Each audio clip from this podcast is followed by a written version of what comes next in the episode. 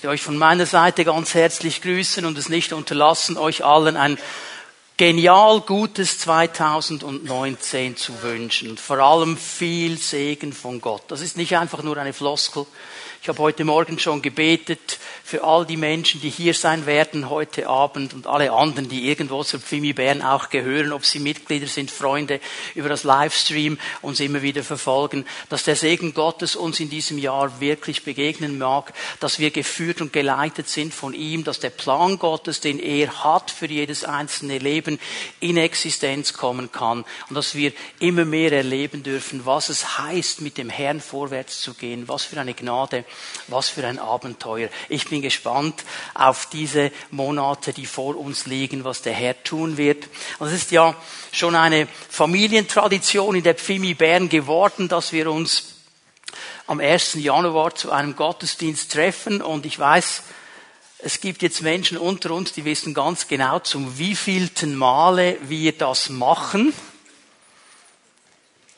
Ich löse es auf, es ist zum siebten Mal dass wir diesen Meet Gott feiern am 1. Januar und immer mit dieser Ausrichtung, den Herrn zu ehren, anzubeten, ihm die Ehre zu geben zuerst, auch dankbar zu sein für seine Treue im Jahr, das hinter uns liegt und da gäbe es so viele Zeugnisse und so viele Dinge zu erzählen, möchte euch diese Aufgabe auch mitgeben. Wir werden ja nachher die Möglichkeit haben anzustoßen, noch ein bisschen Zeit zu verbringen in der Lounge für die, die das können und möchten und Denk doch in dieser Zeit auch mal ein bisschen darüber nach, was haben wir erlebt im letzten Jahr, 2018? Wo hast du Gottes Treue erlebt, seinen Segen, seinen Durchbruch, seine Heilung, seine Berührung? Und sag das auch den anderen, weil das ermutigt uns. Er ist ja der Herr, der sich nicht verändert. Und wenn er das im 2018 gemacht hat, ja, er wird es auch im 2019 machen und über das 2019 hinaus. Und dann nehmen wir ja uns die Zeit auch in diesem Gottesdienst am 1. Januar immer ein bisschen auch zu hören. Herr, was ist auf deinem Herzen? Was ist die Ausrichtung für die nächsten Monate, die kommen? Und ich habe mir die Zeit genommen, den Herrn zu suchen. Ich fange jeweils nach den Sommerferien an, einfach mich auszustrecken, mir einfach Zeit zu nehmen in meinem Gebet, sagen, Herr, was ist dran für das nächste Jahr, für uns als Pfimi Bern, für die lokale Gemeinde, für die Gemeinde Jesu in der Schweiz.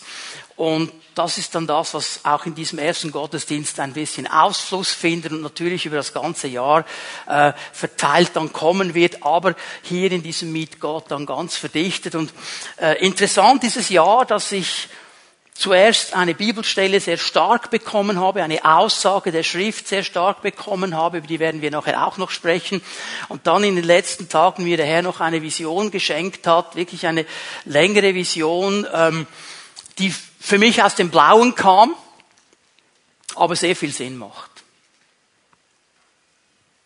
Möchtet ihr wissen, was ich gesehen habe? Ich versuche es zu erklären, es ist immer schwierig. Ich denke, in solchen Momenten wäre es so genial, man könnte irgendwie das iPhone anschließen und das Filmchen würde downloaden und ich könnte euch den Film zeigen. Ich kann es nur versuchen zu erklären. Ähm, ist gar nicht so spektakulär, aber ich habe ein großes Fundament gesehen, ein starkes Fundament, ein tragfähiges Fundament. Das war sehr breit, es war sehr groß, es war sehr stark und auf diesem Fundament hat es verschiedene Schichten gehabt, so wie Schichten übereinander. Und ich habe gesehen, wie diese Schichten sich bewegt haben. Plötzlich haben die begonnen, sich zu bewegen. Und es gab ein totales Durcheinander. Das, was zu unterst war, war plötzlich zu oberst. Und das in der Mitte wurde rausgerissen und hier angesetzt. Und es war ein riesen Durcheinander und eine riesen Bewegung dieser verschiedenen Schichten. Das, was falsch war, war plötzlich richtig. Das, was klar war, war plötzlich unklar. Und ich habe dem Herrn gesagt, Herr, was sind das für Schichten? Was das Fundament war, das wurde mir jetzt relativ schnell klar. Aber was sind die Schichten? Und er hat mir gesagt, das sind diese verschiedenen Bewegungen, die wir erleben, auch in unserem Land, im sozialen Bereich, im politischen Bereich, im moralisch-ethischen Bereich, im wirtschaftlichen Bereich. Da wird alles umgebaut, alles bewegt sich und das führt zu einer ganz großen Unsicherheit. Ich habe dann gemerkt, wie ich fasziniert war ein Stück weit von dieser riesengroßen Bewegung und mich völlig auf diese Schichtungen konzentriert habe und dabei etwas verpasst habe. Nämlich zu sehen, dass aus diesen verschiedenen Schichten so tröpfchenweise wie eine, eine Masse kam, so eine grüne, klebrige Masse. Und die hat auf dieses Fundament getropft. Und das hat noch nicht viel bewegt. So schön Tröpfchen für Tröpfchen, nicht sehr schnell, nicht unbedingt sehr viel, aber konstant. Und ich habe gesehen, wie dann dieses Fundament, obwohl es noch stark war, in Mitleidenschaft gezogen wurde. Es hat angefangen zu erodieren. Man hat das gar nicht gesehen von außen. Ich habe dann an mich schlau gemacht, Erosion, was ist das eigentlich, woher kommt das eigentlich ganz genau? Interessant, dass es ein Wort ist aus dem Lateinischen, erodere, abnagen. Und ich habe gesehen, wie diese Säure, diese, diese grüne Säure anfängt abzunagen an diesem Fundament. Und von außen hast du gar nichts gesehen. Aber das Fundament wurde immer schwacher und schwacher, weil es innerlich aufgefressen worden war. Äußerlich hat es tragfähig ausgesehen. Innerlich begann es zu erodieren und in die Gefahr zu kommen, zusammenzufallen. Und wenn das Fundament nicht mehr da ist, dann fällt der ganze Bau in sich zusammen.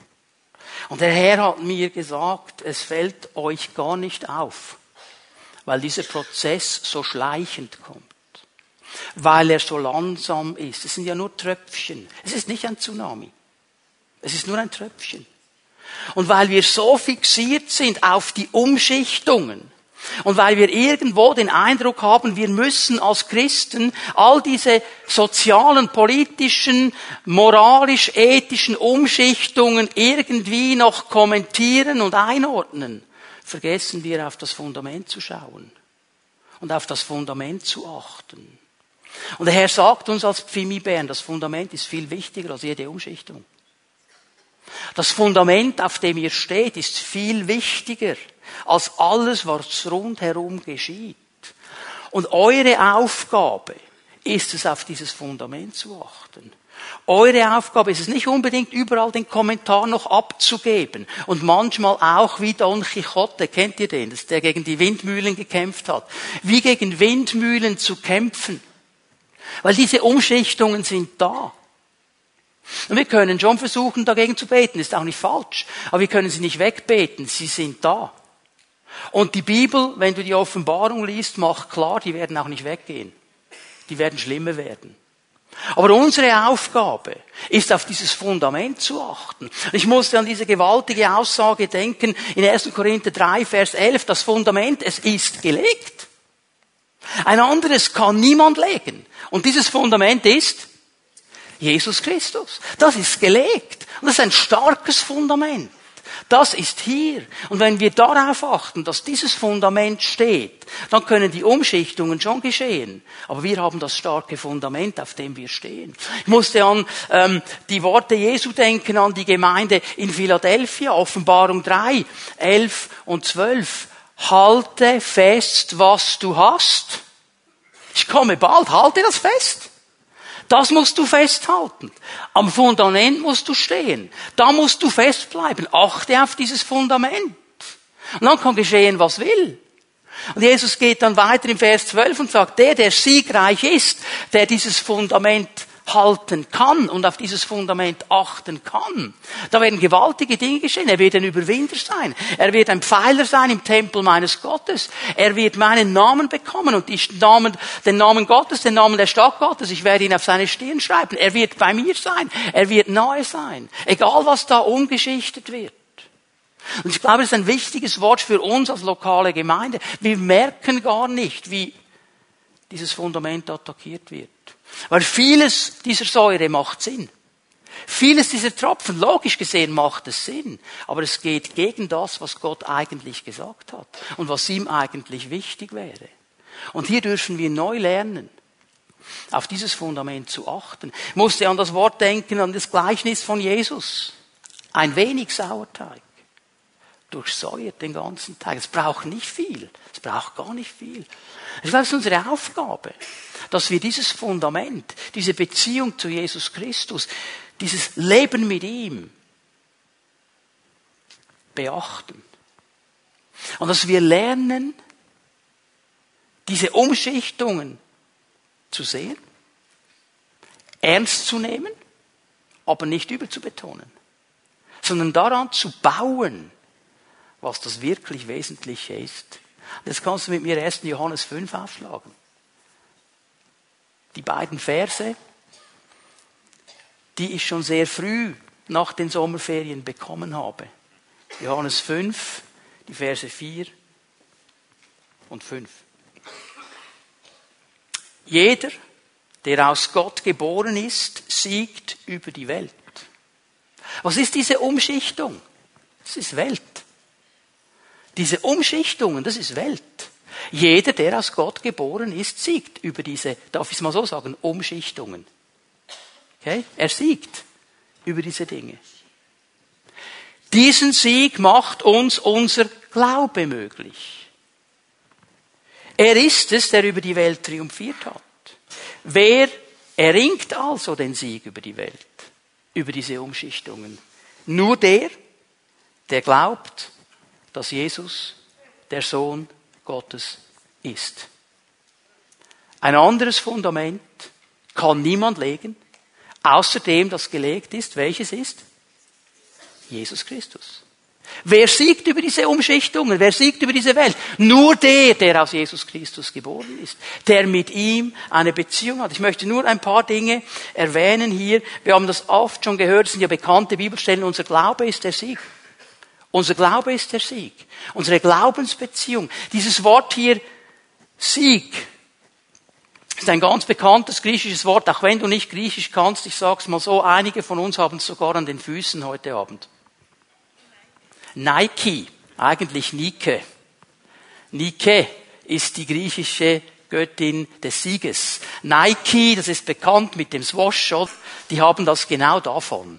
Und es bedeutet hier dieser Sieg, Siegen über etwas. Ich siege, indem ich ein Hindernis überwinde, indem ich verstehe, ich muss mich nicht zu sehr nur konzentrieren auf die Umschichtungen, sondern auf das Fundament. Das ist das Wichtigste. Ich überwinde dieses Hindernis. Es bedeutet aber auch ein Sieger zu sein, weil ich einen Feind, einen Herausforderer bezwungen habe. Und weil ich den bezwungen habe, weil ich der Bezwinger bin, bin ich Sieger. Und das kann ich nur durch meinen Glauben. Es gibt keinen anderen Weg. Ich kann es nur durch meinen Glauben. Der Schlüssel zum Sieg ist unser Glaube. Und ich weiß, Glaube ist ja auch so ein Wort. Kennen wir, haben wir schon viel gehört. Und die einen und die anderen denken vielleicht, oh, schon wieder Glaube. Schon wieder dieses Thema. Schon wieder. Aber weißt du was? Ich war ermutigt zu sehen, dass die Apostel das Prinzip der Penetranz kannten. Nämlich durch Wiederholung zum Erfolg. Das Prinzip der Penetranz. Apostel Paulus, Apostel Petrus, euch immer wieder dasselbe zu sagen, ist mir eigentlich egal. Und für euch ist es gut. Das gilt für jeden von uns. Petrus hat genau dasselbe gesagt. Sage euch immer wieder dasselbe. Das sind die wesentlichen Dinge. Leute, wir müssen das verstehen. Ich gebe euch nur ganz kurz ein paar Eckpunkte. Wir werden dieses Jahr noch ein paar Mal über diese Themen reden. Was ist die Grundlage des Glaubens? Glauben ist keine Leistung, Glauben ist eine Beziehung. Wisst ihr, was mir aufgefallen ist? Wir, wir reden oft so die Redewendung, an was glaubst du? An was glaubst du? Ist völlig falsch. Ist falsch. Was wir sie eigentlich fragen müssten. An wen glaubst du? Glaube ist ein Leistungs, nicht ein Leistungsbegriff, ein Beziehungsbegriff. An was glaubst du? Das ist ein, ein Ding, irgendeine Sache. Ich glaube an eine Person. Ich glaube an Jesus Christus. Mit ihm habe ich eine Beziehung. Auf seine Worte höre ich. Und wenn ich höre, was er will, wenn ich höre, was er sieht, dann wird mein Glaube aufgebaut. Das ist diese Glaubensbeziehung. Ich vertraue ihm, dass er mein Leben in der Hand hält. Ich vertraue ihm, dass er mein Morgen und mein Übermorgen kennt. Ich vertraue ihm, mit ihm bin ich unterwegs. Und so kann ich Sieger sein, weil er wird mich immer wieder auf diese Straße des Sieges führen. Und wie es mit jeder Beziehung ist, Das ist wachstümlich. Auch der Glaube ist wachstümlich. Je mehr ich Jesus kennenlerne, je besser ich ihn kennenlerne, desto mehr kann mein Glaube wachsen. Jesus hat dieses geniale Bild gebracht, sagt, hey, es reicht eigentlich schon, wenn ihr einen Senfkorn-Glauben habt. Der ganz kleine reicht schon, wenn er noch ein bisschen wächst, ist es genial. Und das Senfkorn war ja das kleinste damalige Samenkorn, das man kannte. Darum hat Jesus dieses Senfkorn als, oder Samenkorn einfach als, als, als Beispiel auch genommen. Er sagt, hey, ihr Kleingläubigen, wie lange muss ich eigentlich noch bei euch bleiben? Was sagt er damit? Eigentlich solltet ihr schon großgläubig sein, nicht kleingläubig. Es ist wachstümlich. Und wenn wir mit ihm zusammen unterwegs sind, dann soll dieser Glaube wachsen. Warum wohl haben die Jünger zu ihm gesagt, als Gebetsanliegen, Herr, mehre uns den Glauben? Weil sie wussten, wir brauchen dieses Wachstum. Und es ist ein Beziehungsbegriff und das können wir nicht abhängen von dir, Jesus. Es ist nicht abhängbar von dieser Beziehung zu dir. Es ist nicht irgendeine Leistung, die ich bringen kann. Der Inhalt dieses Glaubens ist so genial, wie Johannes es auf den Punkt bringt. Jeder, der glaubt, dass Jesus der Sohn Gottes ist, der wird Sieger sein. Ist ganz klar fokussiert, Jesus ist der Sohn Gottes. Und das ist das Wichtigste, ist der Unterschied zu allen anderen religiösen Strömungen. Wir glauben nicht an irgendein System. Wir glauben nicht an irgendwelche Dinge, die wir tun müssten und so weiter. Wir glauben an eine Person, es ist Jesus Christus und er ist der Sohn Gottes. Und er ist auf diese Erde gekommen, um uns den Weg zum Leben zu zeigen und für uns zu sterben. Es geht um diesen Jesus. Und dann ist noch eine zweite Sache hier drin, was Inhalt des Glaubens ist. Und das ist etwas, was wir neu verstehen müssen und auch das kann man nicht überbetonen, ist unsere Stellung. Unsere Stellung. Geh noch einmal zu Johannes, 1. Johannes 5, Vers 4. Jeder, der aus Gott geboren ist, siegt über die Welt. Jeder, der aus Gott geboren ist. Es geht um eine Beziehung. Jeder, der aus Gott geboren ist, jeder, der diese Beziehung mit Jesus eingegangen ist, ist ein neuer Mensch, eine neue Kreatur, ein neues Geschöpf. In ihm sind neue Dinge entstanden. Er ist in der Gerechtigkeit, er ist gerecht gemacht geworden. Er hat den Heiligen Geist bekommen. Er ist ein neuer Mensch und er hat auch eine neue Stellung. Glauben geht immer von dem aus, was Jesus bereits getan hat. Ist uns das bewusst? Und wenn ich an den Epheserbrief denke, der mir sagt, dass ich mit Jesus von den Toten auferweckt bin, Epheser 2, Vers 6, und zusammen mit ihm schon jetzt einen Platz habe, hoch über allem anderen, über jeder Gewalt, über jeder Macht, über jedem Fürstentum, dann habe ich eine Stellung, die ich neu verstehen muss. Es gibt eine interessante Geschichte eines Kriegsveteranen aus dem amerikanischen Unabhängigkeitskrieg. Ich weiß, es ist schon lange her, aber er hat noch unter Abraham Lincoln gekämpft der sagt uns noch etwas. Und dieser Mann, der hat dann auch äh, aus diesem Krieg ähm, ähm, Schaden davongetragen, der war verletzt, hat einen, einen Arm verloren und ähm, er ist dann im Land herumgereist und hat gebettelt und hat überall diesen Brief gezeigt von seinem guten Freund Abraham Lincoln, der mittlerweile Präsident geworden ist. Er, er sagt, ich kenne Abraham Lincoln. Schau mal, ich kenne, ich habe diesen Brief von Abraham Lincoln, den hat er mir gegeben. Und er geht da von Ort zu Ort und bettelt und sagt, ich habe diesen Brief von Abraham Lincoln. Bis eines Tages mal jemand sagt, zeig mal den Brief. Und er liest diesen Brief mit der Unterschrift von Abraham Lincoln. Und er sagt dem Mann, weißt du eigentlich, dass dein guter Freund Abraham Lincoln dir mit diesem Brief eine Pension gegeben hat? Und für dich zahlen wird und du Geld bekommst. Der ist als Bettler herumgereist, hat überall um Almosen gebeten, diesen Brief herumgezeigt von Abraham Lincoln. Weißt du, was wir manchmal machen mit der Bibel? Genau das zeigen überall herum von unserem Freund Jesus Christus und betteln, anstatt das zu nehmen, was er uns eigentlich schon lange geben möchte. Das ist unser Fundament. Und auf diesem Fundament stehen wir. Und das Ziel des Glaubens, das ist ganz klar in diesen Versen, überwinden, siegen. Alles, alles, was aus Gott geboren ist und glaubt, soll überwinden. Es steht auf diesem Fundament. Und es soll siegreich sein. Und die große Frage, die sich dann natürlich stellt, ja als Pfimi Bern, wie machen wir das jetzt? als Pfimi Bern, wie können wir im Glauben siegreich sein? Habe ich natürlich den Herrn auch gefragt. Und gesagt, ja Herr, was siehst denn du? Was siehst denn du? Und er hat mir eine interessante Antwort gegeben. Er hat gesagt, ich sehe die Pfimi-Bären als eine Kirche, die lebt. Eine Gemeinschaft, die bewegt. Und eine Familie, die trägt. Also, Moment, Herr. Noch einmal. Ich sehe die Pfimi Bern als eine Kirche, die lebt. Als eine Gemeinschaft, die bewegt.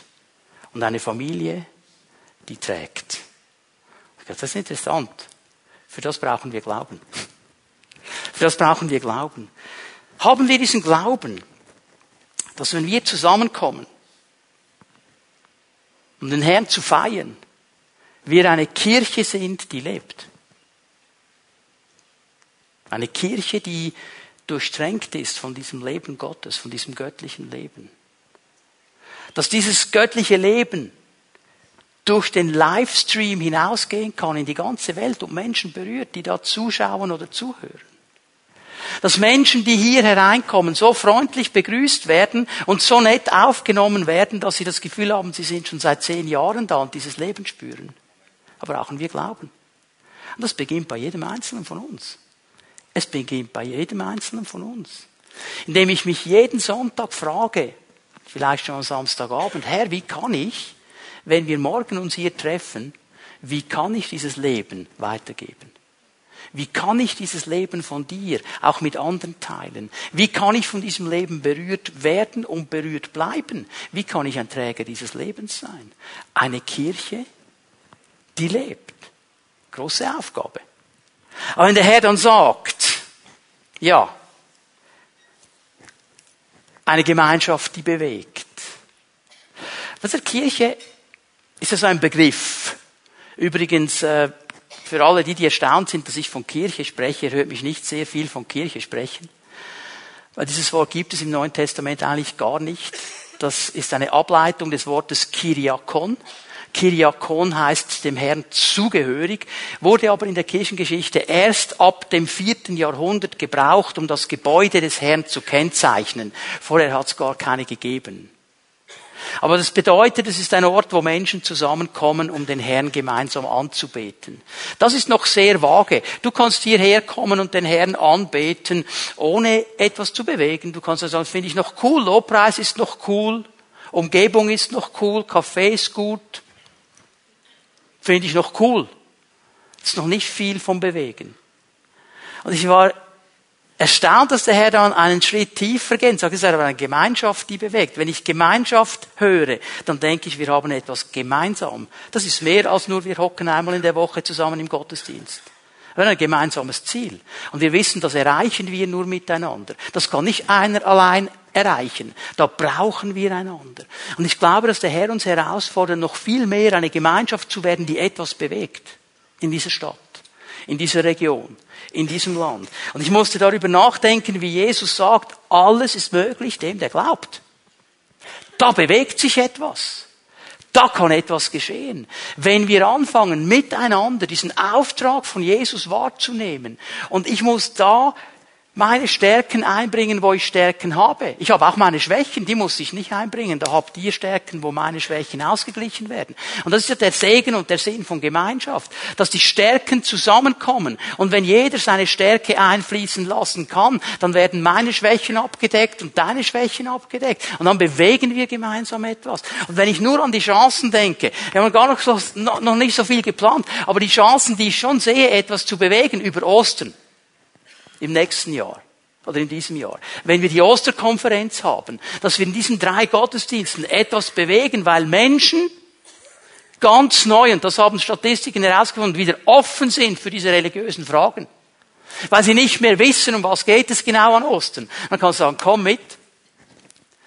Komm in diese Gottesdienste, dann weißt du, um was es geht an Ostern. Es freut mich, dass Ingolf Elzel hier sein wird und uns dienen wird an der Osterkonferenz. Pfingsten diese Gottesdienste, die wir haben werden über Pfingsten, zu erklären, was es bedeutet, dass der Heilige Geist gekommen ist und heute noch aktiv wird. Da wird sich etwas bewegen. Ich denke an die Kinderwochen, die geplant sind in den verschiedenen Regionen, die stattfinden werden. Da bewegt sich etwas in das Leben von Kindern hinein. An die Live-Seminare, an die Israelreise und so weiter. Das sind alles Momente, wo sich etwas bewegen wird. Hat zu tun mit Gemeinschaft. Und ich bin gespannt auf das, was der Herr hineinlegen wird. Und dann natürlich auch diese Komponente, darüber hat der Herr auch gesprochen. Eine Familie, die trägt. Haben wir den Mut, den Glaubensmut, eine tragende Familie zu werden? Paulus sagt im Römer 15, der Glaubende hat die Verantwortung, den Schwachen zu tragen. Das ist eine Riesenaufgabe. Brauchen wir Glauben dazu? Und dieser Aufgabe wollen wir uns stellen im nächsten Jahr. Eine Kirche zu sein, die lebt, eine Gemeinschaft, die bewegt und eine Familie, die trägt. Da brauchen wir Glauben.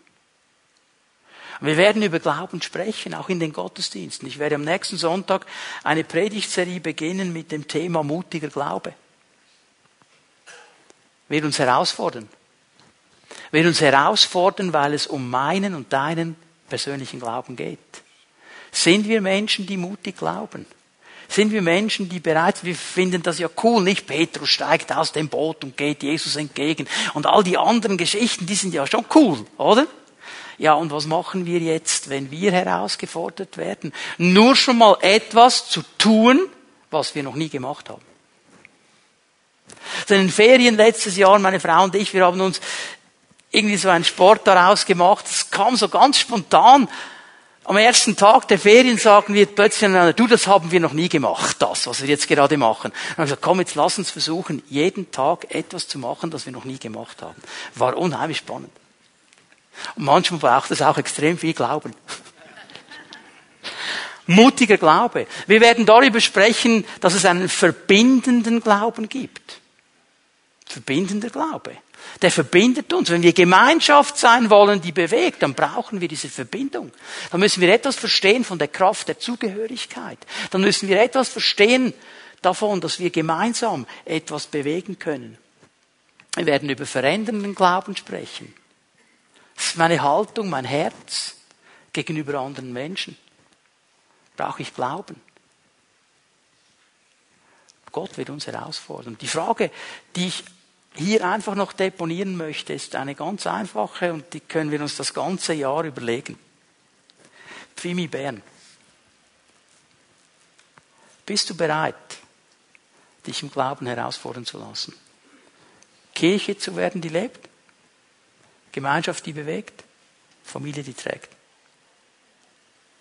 Auf diesem Fundament, das schon gegeben ist, das schon besteht und das tragfähiger ist als jedes andere Fundament, das es überhaupt gibt im ganzen Universum. Wir haben die besten Voraussetzungen, dieses Rennen als Sieger zu beenden. Es ist fast so, wie wenn du an einer Olympiade 100 Meter Vorsprung vor allen anderen hast. Und das ganze Rennen dauert 150 Meter. Das hast du schon gewonnen.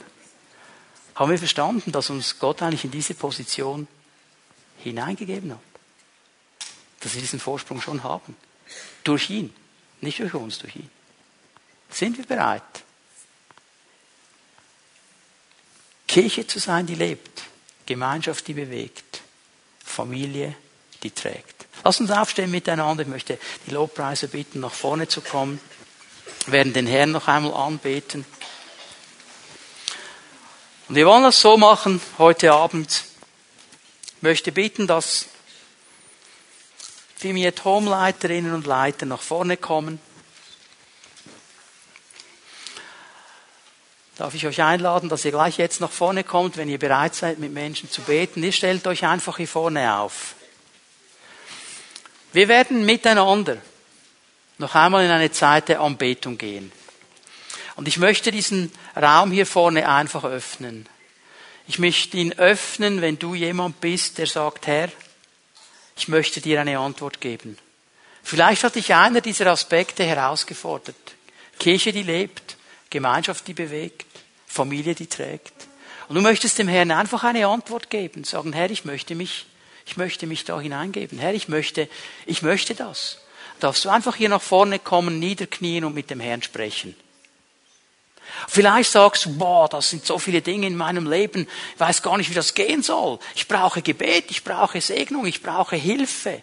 Dann kommst du einfach nach vorne, gehst zu einem dieser Leiter und wir beten gerne mit dir. Und wir segnen dich gerne, dass du überwinden kannst. Und vielleicht sagst du, ich brauche dieses Überwinden gerade heute Abend, ich habe jetzt Schmerzen. Ich habe jetzt eine Not. Ich habe jetzt diesen Widerstand, wo ich nicht mehr weiterkomme. Du darfst einfach kommen, wir sind hier. Wir wollen beten, weil wir verstanden haben, keiner von uns kann die Lösung bringen. Aber der Herr, dem wir dienen, der kann jede Lösung bringen. Und er ist hier. Und er ist gegenwärtig. Und er möchte begegnen. Wir wollen den Raum einfach öffnen. Ihr nehmt uns hinein in die Anbetung, in den Lobpreis. Und wir lassen diesen Raum einfach offen hier vorne und du darfst nach vorne kommen und das, was der Herr in dir bewegt, einfach tun.